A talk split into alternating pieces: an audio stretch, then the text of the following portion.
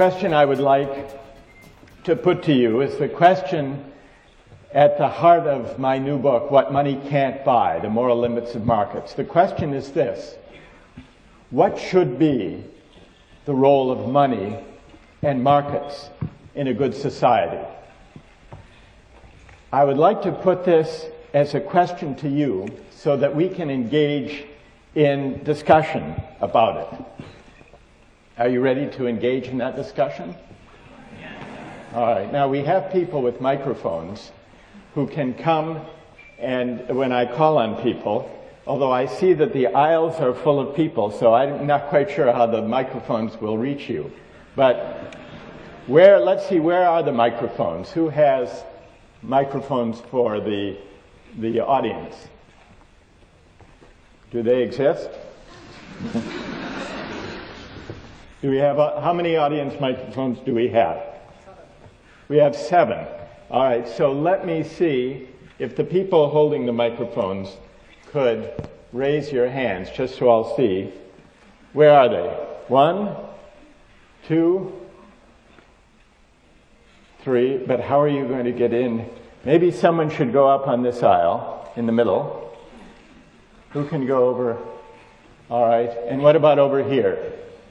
Where are the microphones? All right, let's have someone go over to the middle here. Okay. Now, I want to begin by recognizing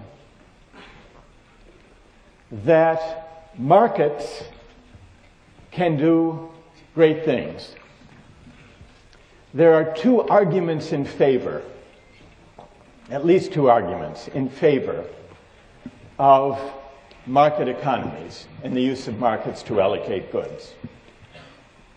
One argument is that market economies are valuable tools for organizing productive activity. And market economies have brought economic growth, prosperity, and affluence to countries around the world, and certainly to China in the last three decades. We know that. So that's one great advantage of markets.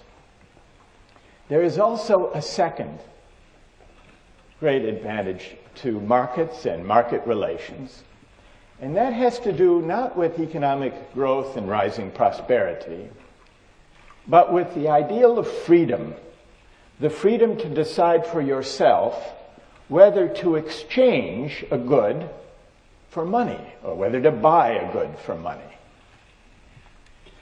And so markets have these two great advantages. Market economies contribute to economic growth. They're a good way of organizing the production of goods. And market relations seem to offer a certain kind of freedom. But in recent decades, we have come to assume, perhaps because of these two advantages, we have come to assume that markets and money can define for us the meaning of the public good. And even that they can define for us a just society. And this assumption, I think, is mistaken. But it's easy to understand how many of us have been tempted by this assumption. And by us, I mean people around the world who have enjoyed the benefits of market economies. I think in the last three decades, we have drifted, almost without realizing it, from having market economies to becoming market societies. A market economy is a tool. It's a tool for organizing productive activity. But a market society is different. A market society is a place where everything is up for sale. It's a place where there is a price tag on almost every aspect of human activity. A market society is a place where money and market values come to dominate every aspect of life. And that, I think, is the direction in which many of our societies including my own, and perhaps also including China, we'll hear in the discussion whether you think that's true, that I think is the direction in which we've headed. And so, in writing this book, I wanted to invite and encourage reflection about this condition, discussion about whether we want to live in a society where everything is up for sale. And if not, what other values should govern human relationships and social life? What values beyond buying and selling goods together? What else connects us in various aspects of our lives? So, those are admittedly philosophical questions, but they're philosophical questions that we can't avoid if we're to think clearly about the world in which we live, a world that increasingly is governed by money and markets. I've been talking about abstract ideas and values and principles, freedom and justice and a good society. But in order to think about them and to begin a discussion about them, I'd like to invite you to offer your views about an incident, a story that I read about, an incident that occurred in China recently, where a 17 year old boy sold his kidney to a surgeon. In, and in exchange, he got money that he used to buy. Do you know what he bought? Uh, you all know the story. he bought an iPad and an iPhone. Now, he got a total of $35,000, that's quite a lot of money for a kidney. He could probably have bought several iPhones and iPads. but it didn't go so well for him because he then had health complications. Meanwhile, the surgeon and the brokers who organized the, the uh, purchase of the kidney, they made perhaps 10 times what they paid the 17 year old for the kidney because there was a wealthy person willing to pay a lot of money for a kidney transplant. Here's our first question, and I'd like to see what your opinion is by a show of hands. How many think that buying and selling kidneys is morally objectionable, is wrong? And how many think it's okay, that it's, it's a free market, and there's nothing wrong with it. So let's take the vote now. Raise your hand, those of you who think that buying and selling kidneys, as, as was done in this case, is wrong, is morally objectionable. There's something wrong with it. Raise your hand you think that. Quite a few people. And how many don't think there's anything wrong with it? How many think that this is a matter of freedom of choice and people should be free to buy and sell kidneys if they want to. How many think that? Raise your hand. A handful of people, perhaps a couple dozen.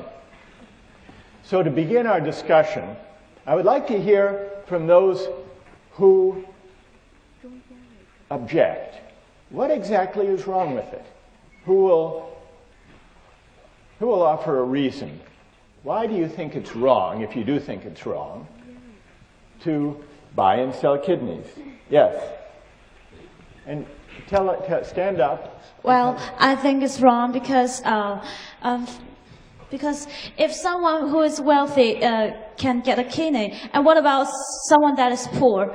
And if someone that is poor, he has a very uh, serious disease, and maybe it's money dominance what he get. So yeah. I think it's unfair. So um, I think uh, in a society, everyone can get a welfare. Okay, now let me ask you a question, but first tell us your name.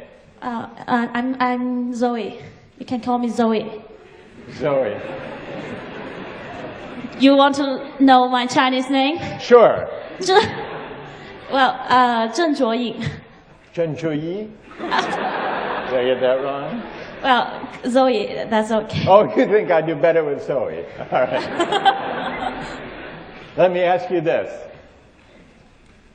You say it's unfair because the rich can afford to buy kidneys from the poor, and poor people who need kidneys can't afford to buy them. Do you think so? It's unfair to poor people who might need a kidney, but, but can't afford $35,000. Do you think it's also unfair to the 17 year old who sold his kidney? You, you mean it's unfair to? Um, yeah, I think it's unfair because um, you know everyone. I think um, maybe a person is a person's body is not is sometimes separated from his spirit. You know, uh, the body is not maybe uh, it's not control. It belongs not only to you, your spirit, but also belongs to. This is a whole life. So if you uh, transparent your uh, give your kidney to others, maybe you feel it's okay, but in fact, in uh, uh, for the respect of a person, it is not uh, respect of life. Okay, that's very interesting. Yeah. So that's really very interesting. And you, you, you put it very well. So you've now actually given us two reasons to object Yes, to a free market in kidneys. and for two aspects. Two aspects, exactly. That's terrific. What do you study? German. German. Wow. And what's your what's your German name? You didn't tell us that. No. I don't have German name because I belong to China. So Yeah, I know, I know. I'm just kidding. Thank you. All right, that's very good. So, so Zoe has given us two objections to buying and selling a free market in kidneys. One of them is a fairness objection, that it's unfair to the poor who can't afford $35,000. If they need a kidney, they can't have one, and rich people can. That's one objection. Let's call that the fairness objection.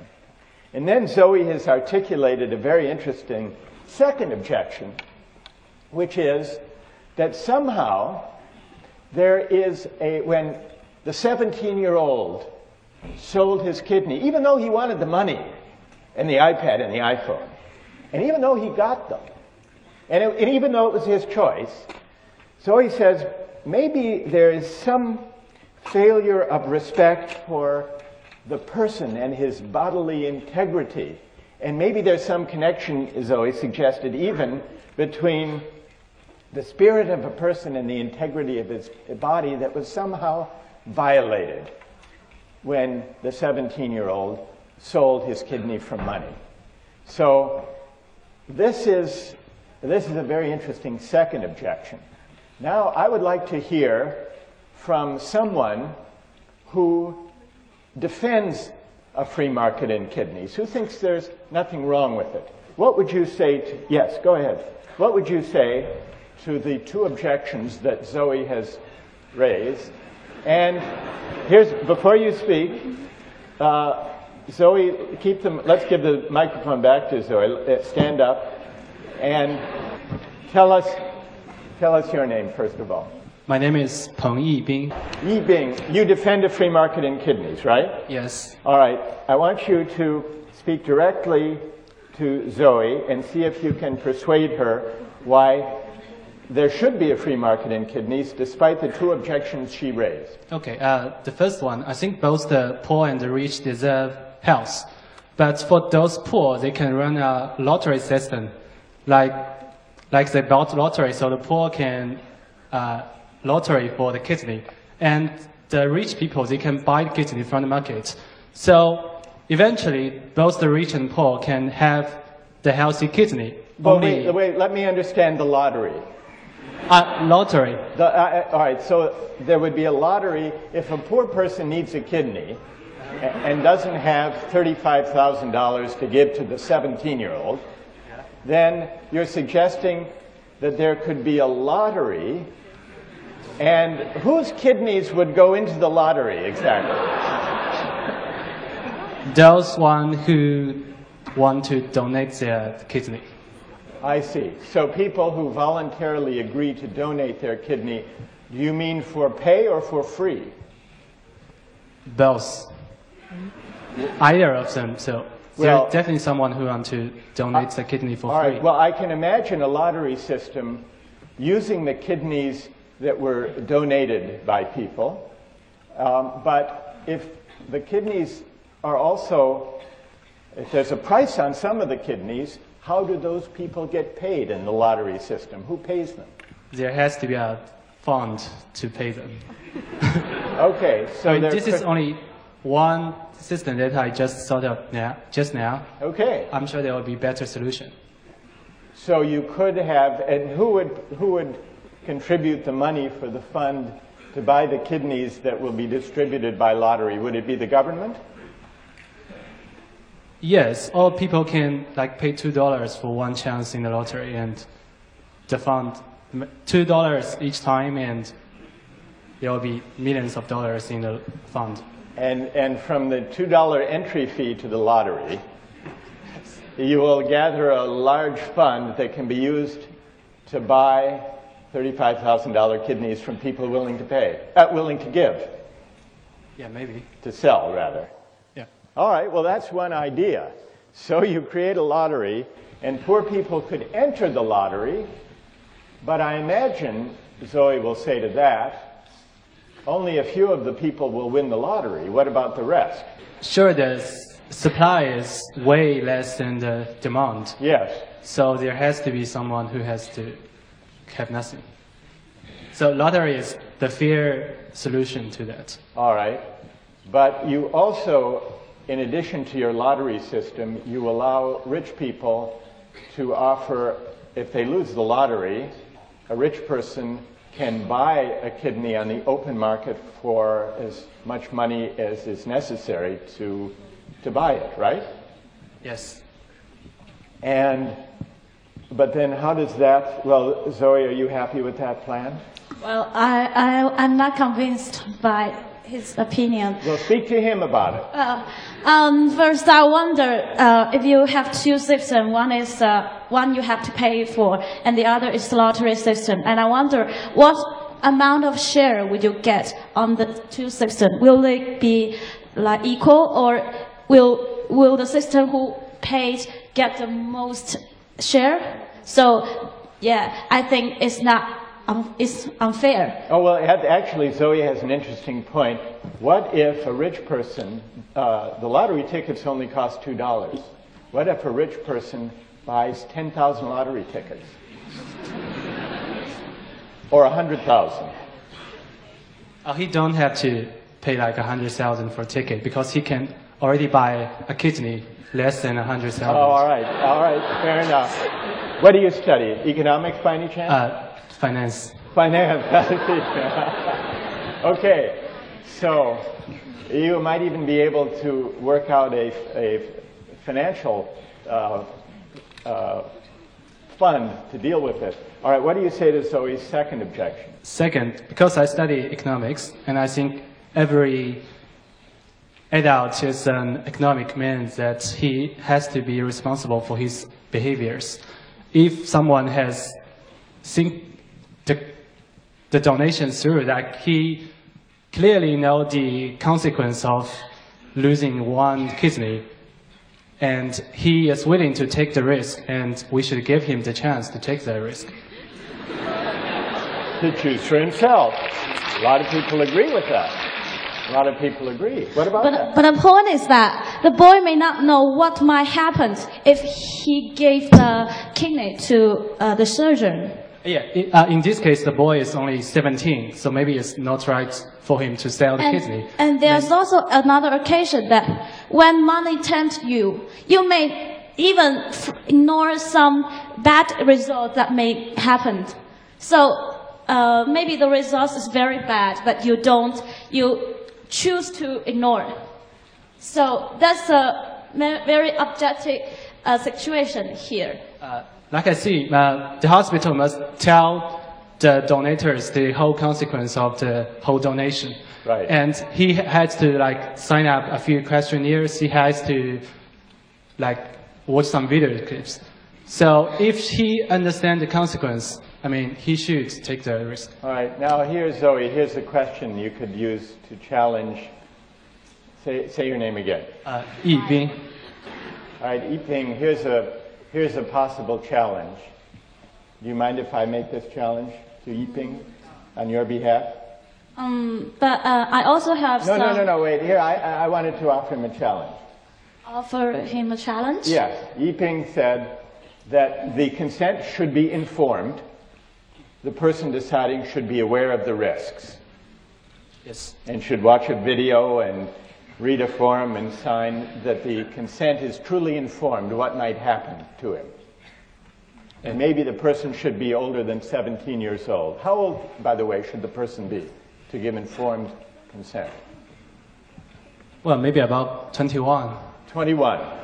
Okay. So at least 21 years old, made aware of the risks, Yes. give informed consent. Now, suppose there is someone who meets all of those requirements, who really desperately wants the money to help his children get an education, and is willing to sell both of his kidneys, even if it means he dies. Yeah, that's, that's a tough question. Uh, what do you think? Yeah, maybe, maybe he shouldn't be allowed to do that. All right. All right, that's interesting. And why? Even with informed consent, even where he's explained the consequences of his act. Because the bottom line is life itself. Uh-huh. So, That's good. All right. So where life is at stake, so Yi Yiping, you would agree, you would agree in principle that there are some things that money should not buy, and life itself is one of them. yes. All right. Well, we've had some very, thank you both for that, uh, that opening dialogue. Really good. Now, we've been discussing uh, matters of, of survival, of life and death. Of course, most goods that are bought and sold are not of that kind. They're not as serious, they're not as grave. Let's take a, le- a good that is, at least most people would agree, is not a matter of life and death, and that is uh, an iPhone 5. a lot of people want one, and long lines form when the iPad 5 goes on sale. And some people don't have time to wait on a long line but they still have, uh, but they still have a strong desire for an iPhone 5. So what do they do? Well, some people hire someone to stand on the line for them. You've heard about that. In fact, have some of you taken a job standing on a line? Anybody? No? Maybe it doesn't pay that well. Now, do you think there's anything wrong with hiring someone to wait online to buy an iPad 5 for you? How, raise your hand if you think there's something wrong with that. Nobody thinks so. How many think it's fine? It's okay if you have the money. All right, almost everyone. Now, this is a very different vote from in the, the free market in kidneys. Now, now, why is that? Why is it perfectly all right to hire someone? Would you also say that if someone buys an iPad 5, suppose you haven't hired a person, but you still want one, you didn't stand online, someone bought, someone did buy one, waiting in line, and is willing to sell it for double the price. It's worth it to you. You don't have time to wait online. Is there anything wrong with scalping or, or reselling an iPad 5, an iPhone 5 at double the price? Anything wrong with that? Two people think there's something wrong with it. What, why is there something wrong? Tell us. Hi, uh, should I tell my name first? Yes, please do. Okay, uh, my name is Long Yu. Long Yu. Yeah, yeah. Long Yu. Yeah. Um, uh, sure. Uh, I think I think there's something wrong with like uh, hiring some people to stand in line to uh, in order to buy an iPhone 5 or iPad 5, because actually you are buying. Um, uh, you are bu- uh, you're not buying iPhone. You are not only buying iPhone 5. You are buying um, chances of of buying an uh, iPhone 5. Uh, say I'm a very rich people uh, person, Yeah. and uh, I can hire like uh, 100 people to stand in line. Right? So in this case, other people uh, can have the chance to buy any iPhone 5 or any iPad 5. Well, If- suppose you hire the 100 people. yeah. And so you, you get 100 uh, iPhone 5s. Uh, And then, and then, since the demand I is could, high- I could have a 100 yeah, you could have 100. Yeah, and so- what would you do? Wait, what would you do with them? Would you, you I would, can resell it. you can resell it. And for Um, what, uh, for what price would you resell it? Uh, of course, higher price. A higher price. Maybe I can make up for the money I, um, which I used to hire these people. Oh, you could make more than the money you spent Yeah. hiring the people, probably in profit. Yeah, so, so I think there's something wrong with it. All right, and what is wrong with that exactly? because some people will take this advantage and uh, make a lot of money, which is, uh, I think this money is not supposed to be made here. Uh, and uh, other people's, maybe some poor people's uh, chances were deprived. To get by- an iPad or an iPhone? Yes. Yeah. All they right. were- All right, that's an interesting argument. Um, who disagrees? Most people think it's fine to hire people to line up and buy iPhone 5s. What would you say? Go ahead. What would you say to this argument? I think it's an opportunity for uh, entrepreneur to make the profit. So the, I think the, those people take the opportunity, so they make profit is a, is a reasonable way. It's a business, Yes, it's a business. and it's, it's a way of making a profit. Yes, and it is an opportunity to make a uh, opportunity that make the profits, because other people uh, doesn't see the opportunity, but I see the pro- I see the opportunity, so I make the profits. All right, what would you say to that? Uh, I want to remind you, uh, because this situation reminds me of some, some similar situations in China uh, years ago. It's, uh, in China, when Spring Festival comes, it's very hard to buy train tickets. And some people, some businessmen will uh, hire people or they will do it, uh, do it themselves to stand in line to, Yes. to buy tickets and resell it with, uh, with higher prices. But other people's like people like students like us, we cannot get a ticket. So I think, uh, and this this um, this behavior is illegal now. Okay, that's a good. What about that? Uh, buying up train. Would you hire a hundred people to line up to buy train tickets during the spring festival? Why, that would be another good business opportunity, wouldn't it? I think it's a different case. Oh, it's a different case. Yes, So because do you think that that would be wrong? Uh, yes, Okay, and why? Why is it because different? you know iPad and iPhone are are the, the, the goods, but however the, the, the train the train ticket is not uh, naturally goods. It's uh, it's opportunity for for people to go home.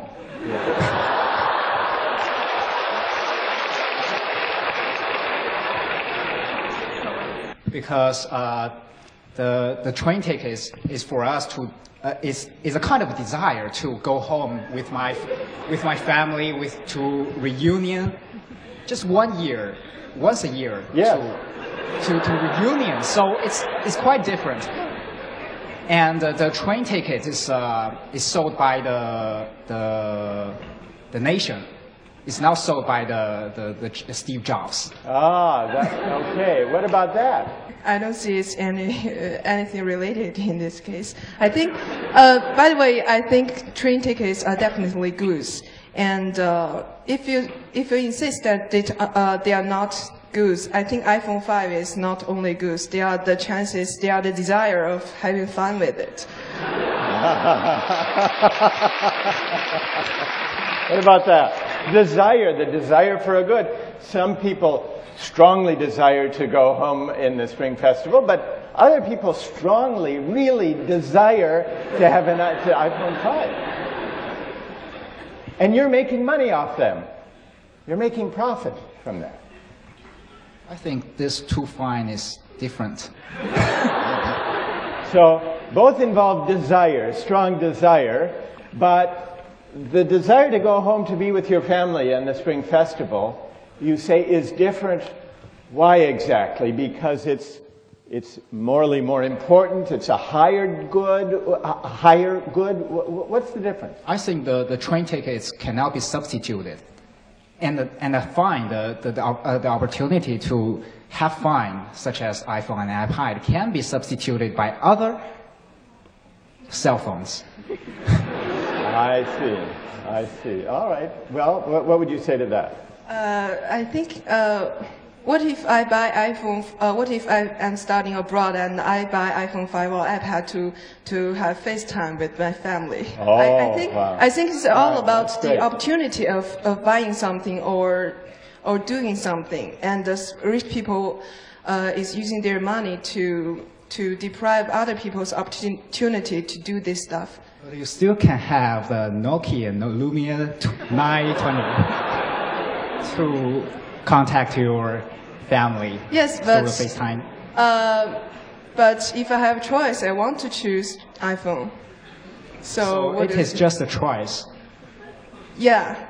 So But uh, the for the, the train ticket, you have, I have no choice. I just can't take the train to go home. The uh, where I think these two situations are similar is uh, that some other people is uh, are buying opportunities of some poor people uh, to do something.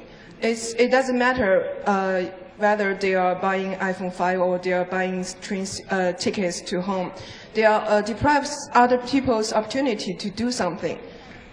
So it doesn't matter to do what or to buy what. All right. Thank you both for this very good exchange. Thank you. What this, what this exchange shows, there's a disagreement about whether the iPhone case and the train ticket case, whether those two cases are similar. And the, the argument that they're different depends on making a moral distinction between these two activities. The argument uh, for the moral distinction is that the iPhone is just a good, whereas the train ticket home is an essential part of family life. That's the distinction.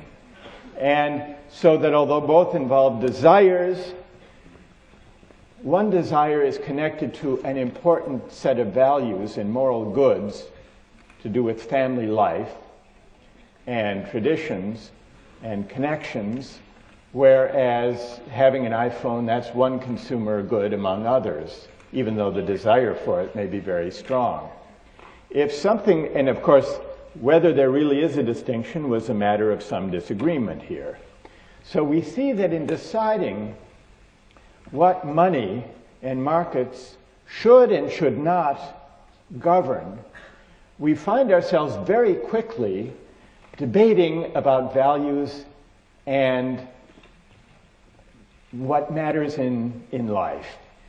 Are there, is there a difference, a fundamental difference between consumer goods, where the buying and selling may represent an entrepreneurial opportunity, and higher goods, goods connected with moral values like connection with one's family and the celebration of shared traditions and festivals, in which case the train ticket, if that's true, then the train ticket is more than just a consumer good. And even though profit could be made, it would be wrong, many, it would be wrong to do so.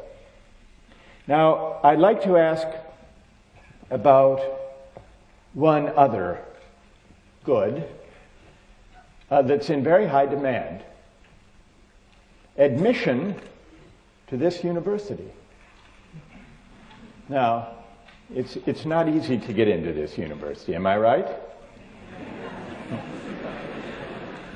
What did you have to do in order to qualify for admission? Uh, you had to, to study hard and get high grades and test scores, is that right? All right. Now, admission to a top university, um, that's, in very, that's a good that's in very high demand. And market reasoning suggests that when there's a good that's in, in very high demand, the price should rise. That's the law of supply and demand.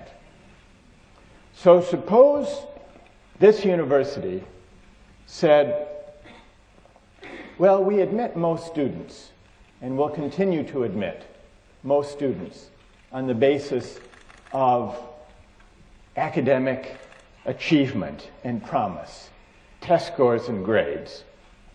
We'll admit 90%, fill 90% of the places based on those traditional standards. But universities always need money to build new facilities, improve science labs, libraries. Do you have a swimming pool here? Well, maybe you need a swimming pool. and so maybe the university, to raise more money, says we'll auction off, this is back to the auction idea, we'll auction off admission for 10% of the places in the class to the children of wealthy parents who are willing to pay a lot of money. How much money do you suppose there were, were parents of a student who didn't score all that well on his or her grades and tests?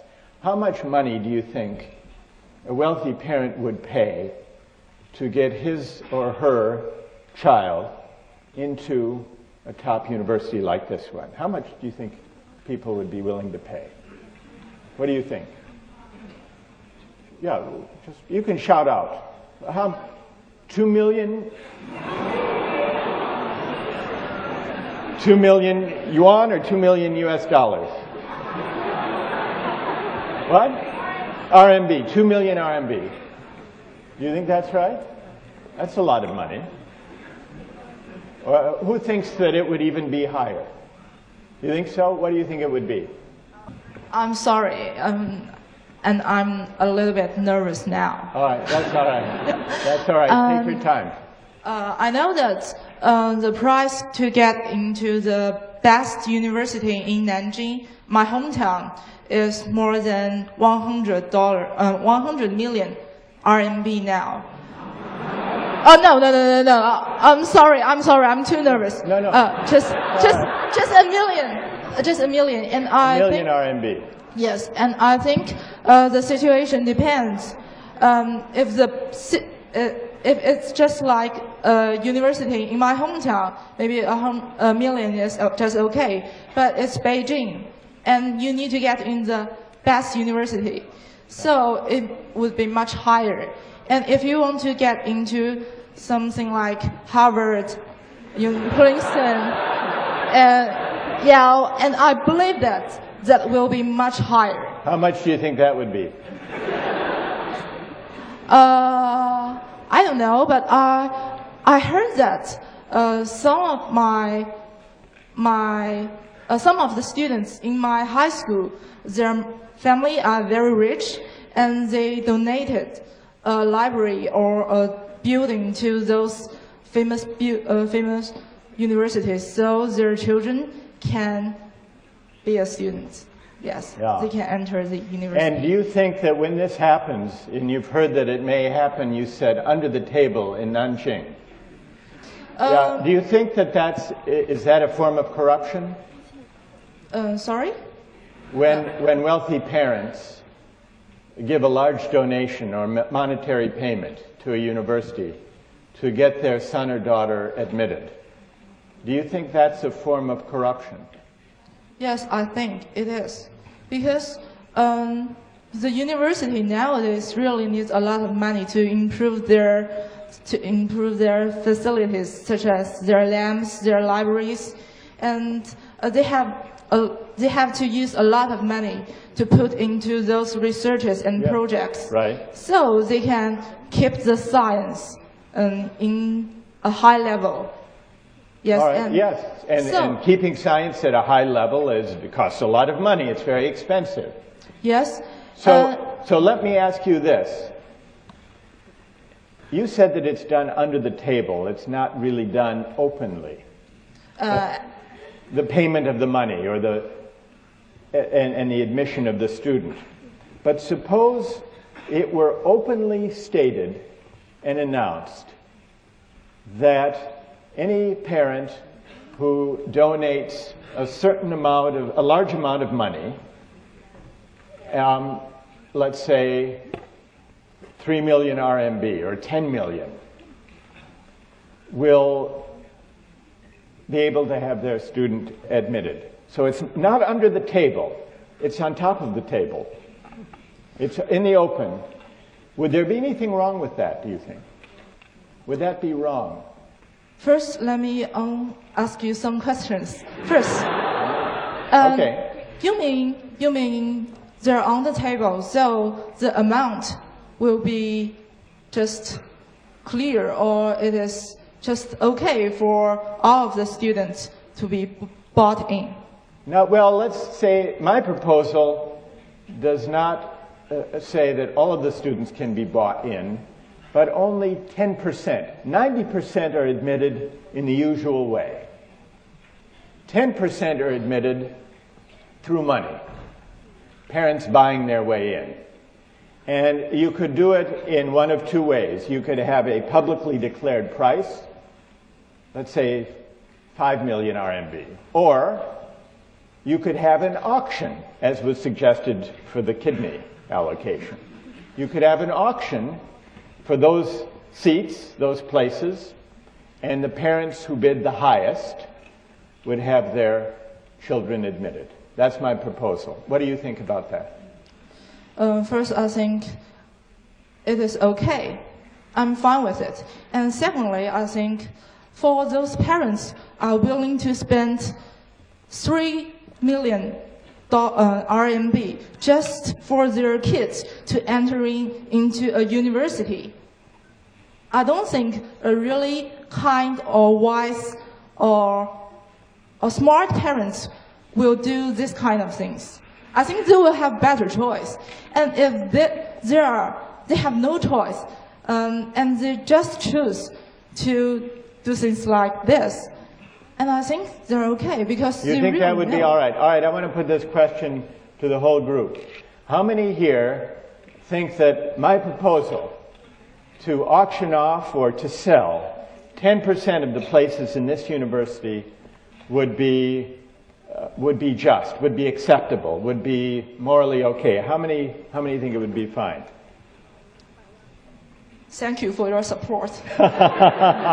You have quite a bit of support. How, how many disagree? How many think that would be wrong? You still have quite a few people to persuade. All right, let's hear from someone who thinks it would be wrong. Why would it be wrong? Uh, I think if you use 10% uh, chances to uh, to admit those who donate money to enter this university is wrong. But if you use one uh, 100% uh, for those who enter this course, uh, enter this university uh, because of their scores is okay, and you uh, you add some extra chances to those who donate money to enter this university is okay because uh, if you use that 10%, you are um, you are depriving others chances to enter this university, and you are using, you are plundering their uh, their resources. However, you if you use the extra chances to enter this university, you are uh, using the uh, resources which uh, who uh, whose uh, whose resources who benefited from the money you donate. Okay, that's an interesting change in the proposals. All right, we'll add that. We'll take a vote on that one. Suppose 100% of the existing places are filled in the usual way Yes. by tests and grades and academic achievement.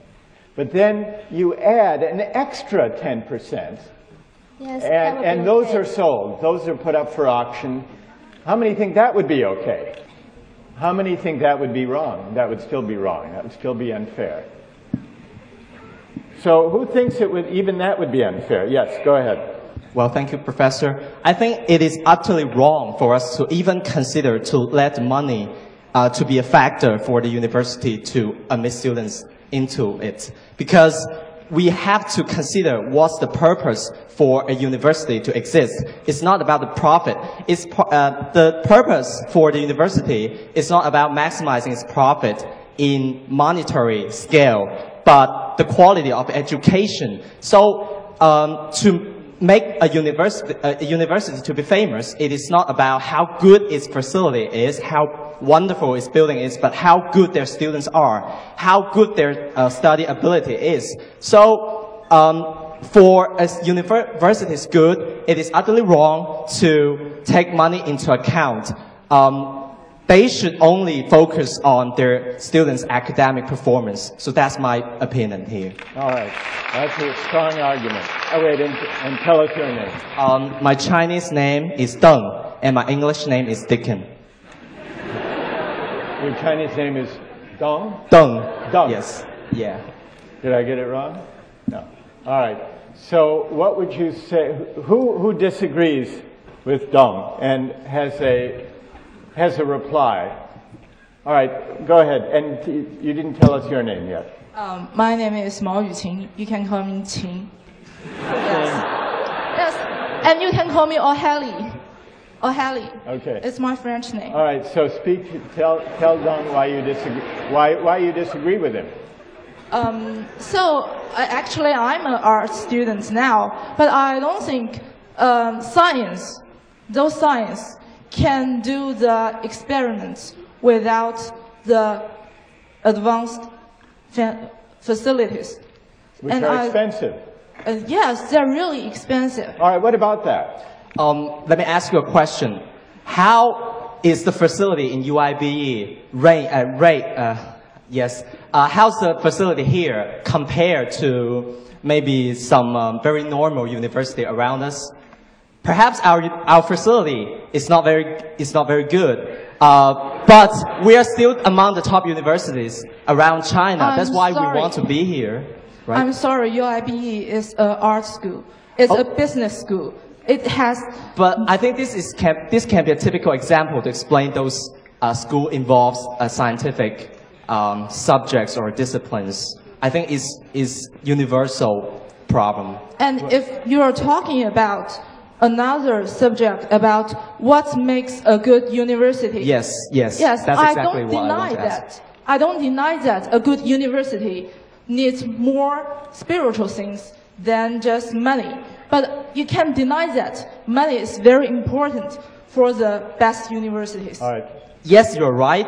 Money is important, but you have to consider this.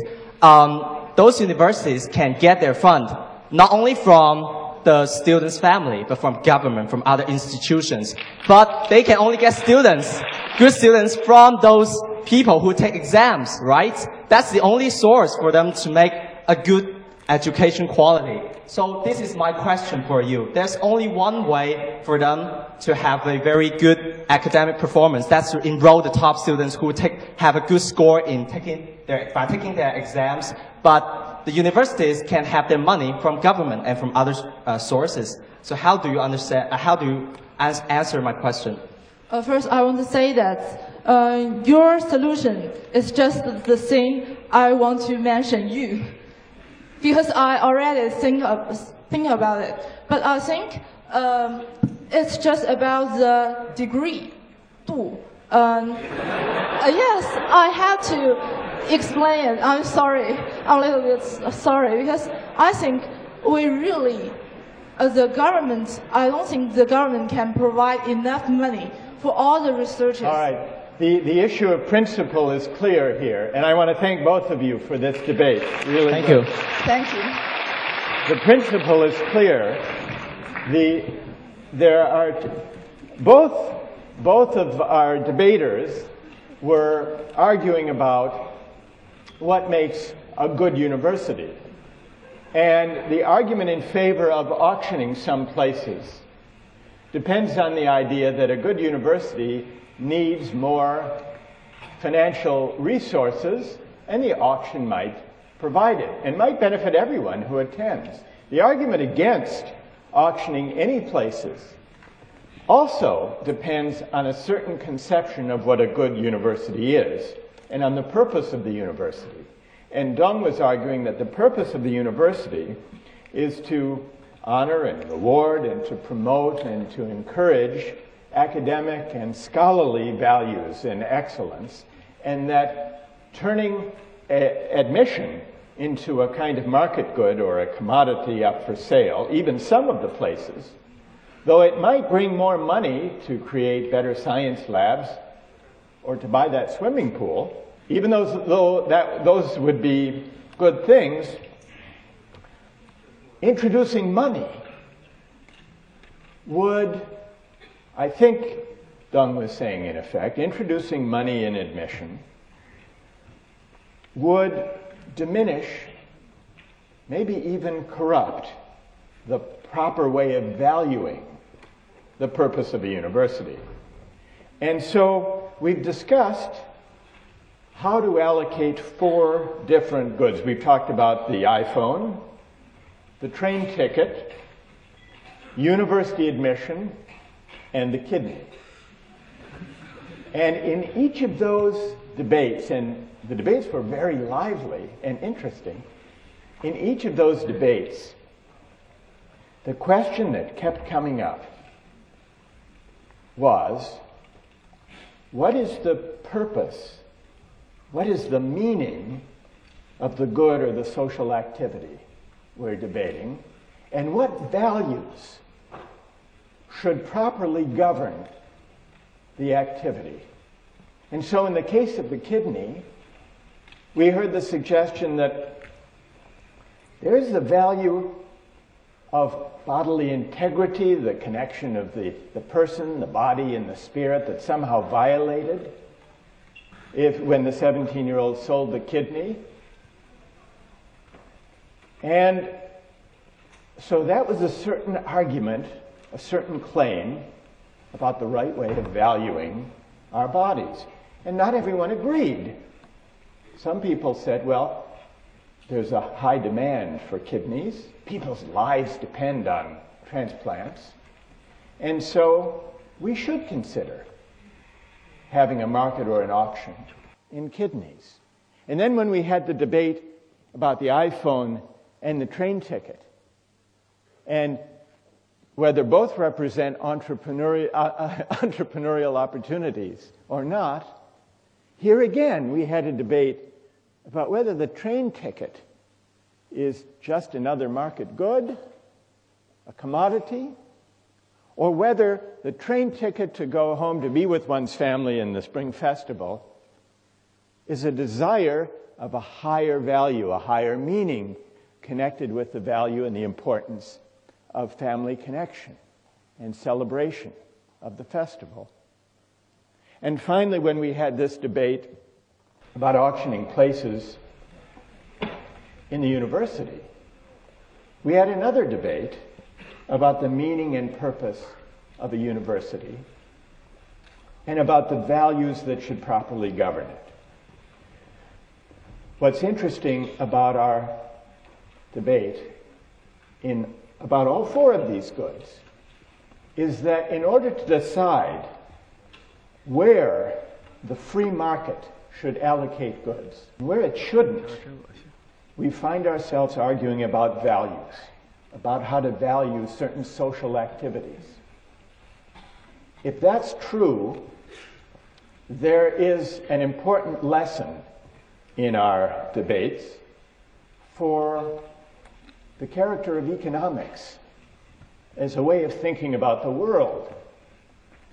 Economists often assume that economics is a value neutral science, a science of efficiency, a science that can help us think rationally about social choices without engaging in debates about the value and meaning and purpose of the activities that markets may allocate and distribute. But if the lesson that I've drawn from our debates is right, economics by itself, market reasoning by itself, is not an adequate way of thinking about the public good. It's not an adequate way of deciding where markets and money should govern and where other values should govern. If the conclusions I've drawn from these debates are right, deciding where we should use markets and where we should allocate goods using other principles, those decisions depend not only on economic arguments, but on moral and ethical reflection and deliberation. Now, that's a difficult conclusion to implement because, as we've seen, when it comes to debating the values and the meaning that should govern various activities, we disagree very often. We disagree about those questions. And so it's very tempting to resort to market reasoning and economic reasoning as if they could give us the answers without having to engage in ethical reflection or discussion. But I don't think that's possible. And I think this points up a mistake with the assumption I identified at the beginning of this lecture, an assumption that has come to be widely shared in our societies, my society and yours, over the past three decades. That is the assumption that markets, market thinking, and economic reasoning by themselves can define the public good, can define a just society. But if ethics and values are part of what we have to consider in deciding where markets belong, that assumption needs to be questioned. And the way to question it, I think, is to begin to engage in reflection, not only individuals as individuals, but also collectively to engage in dialogue, argument, disagreement, just as we've done tonight, to consider the different accounts of, of the, the right way of valuing or attributing meaning to the various social activities that, that matter to us in our lives. And so, in the end, to conclude, the question of where markets serve the public good and where they don't belong is not a question that economics or market reasoning by themselves can answer. Because it's really a question of how we want to live together and how we want to value and find meaning in those aspects of life that lie beyond material goods. We need to ask ourselves, in other words, this question Are there are there certain aspects of our lives that are somehow diminished or corrupted if dominated by considerations of money and markets? Do we want to live in a society where everything is up for sale? Or are there certain moral and civic goods that markets do not honor and that money should not buy? Thank you very much.